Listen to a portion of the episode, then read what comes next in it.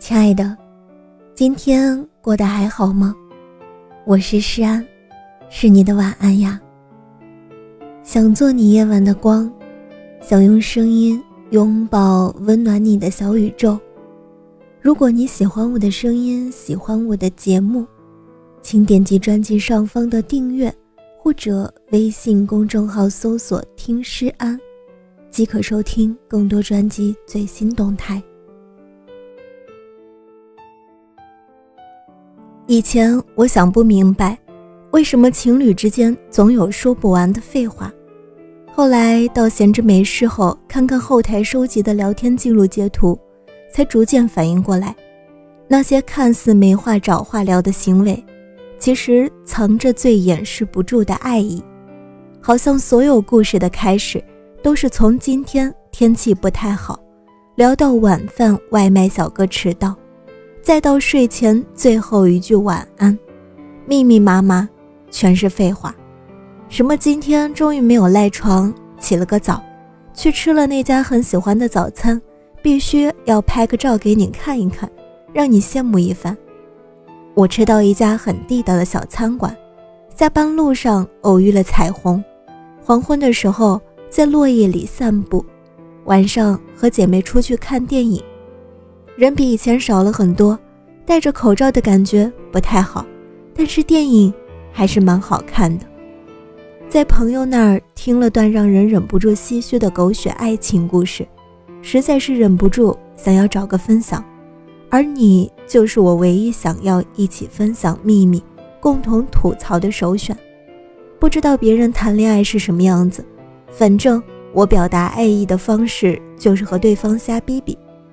所有自己正在经历的一切，生活里遇到的芝麻点大的小事儿，都忍不住第一时间发给他，哪怕只是简单的吐槽几句，就胜过 n 多句我爱你。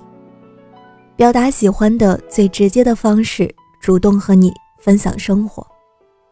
我喜欢一个人的时候，就是喜欢每天缠着他，缠着他聊天，每天问我都去哪里了呀？都干什么了呀？吃的什么呀？有没有女生呀？听到好听的歌分享给他，看见好笑的视频也发给他，路过看到好玩的东西，微博上刷到有趣的段子，新衣服纠结哪个颜色更好看，追剧发现了一对新的 CP，那些鸡毛蒜皮的小事儿，想到看到听到任何有趣无趣的事情，都会下意识的随手转发给他。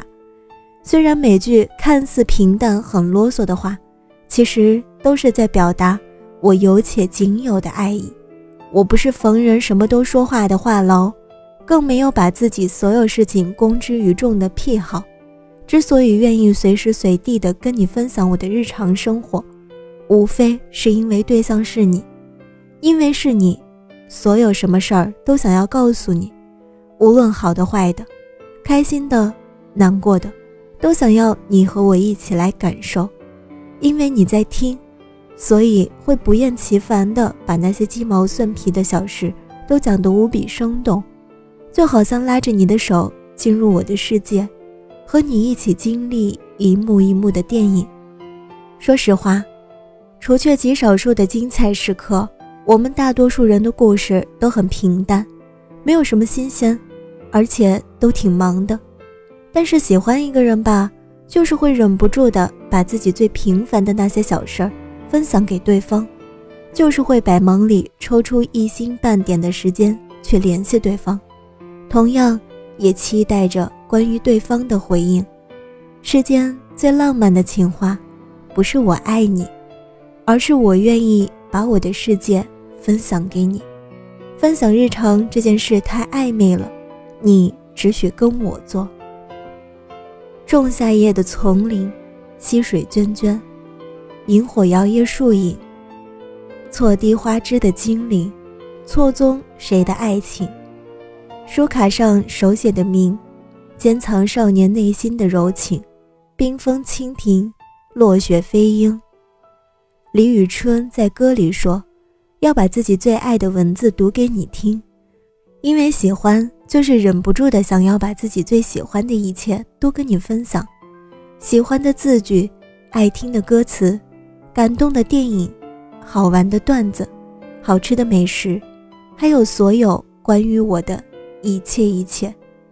以前看夏目漱石把 "I love you" 译成“今晚夜色很美”的时候，我以为自己看懂了，无非就是东方男人的含蓄啥的。从不下雪的城市，今年竟然飘起了雪花。特别想把下雪了告诉一个人的瞬间，忽然明白了，今晚夜色很美，是怎样的一种心情。有人说，下雪这件事儿。能让人找回童真的喜悦，想把看到下雪这份雀跃的心情告诉的某个人，那你一定非常喜欢他。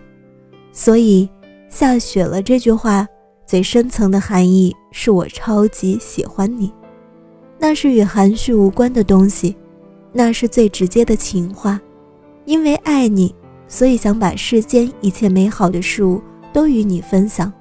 喜欢一个人，大概就是这样。忍不住想要知道关于你的所有事情，也想要把关于我的所有事情都说给你听。我们可以各自忙碌自己的生活，不用二十四小时黏在一起，不用你来我往去试探对方彼此的心意，只需各自快乐，然后分享快乐。最明晃晃的爱意，就是每天对你碎碎念的自己。连天气变好这种屁事儿，也要马上分享给你。话已经讲到这个份儿上，意思很清楚了吧？表达喜欢最直接的方式是主动和你分享生活，亲爱的，爱的人的头颅应该高高挂在城墙上，总好过让他流浪在别人身边。亲爱的。当你在路上看到一棵长得很奇怪的树，第一反应就是拍下来发给他看的时候，你就应该知道，你完了。学会大大方方的表达爱意，希望有趣的事可以分享给懂你的人。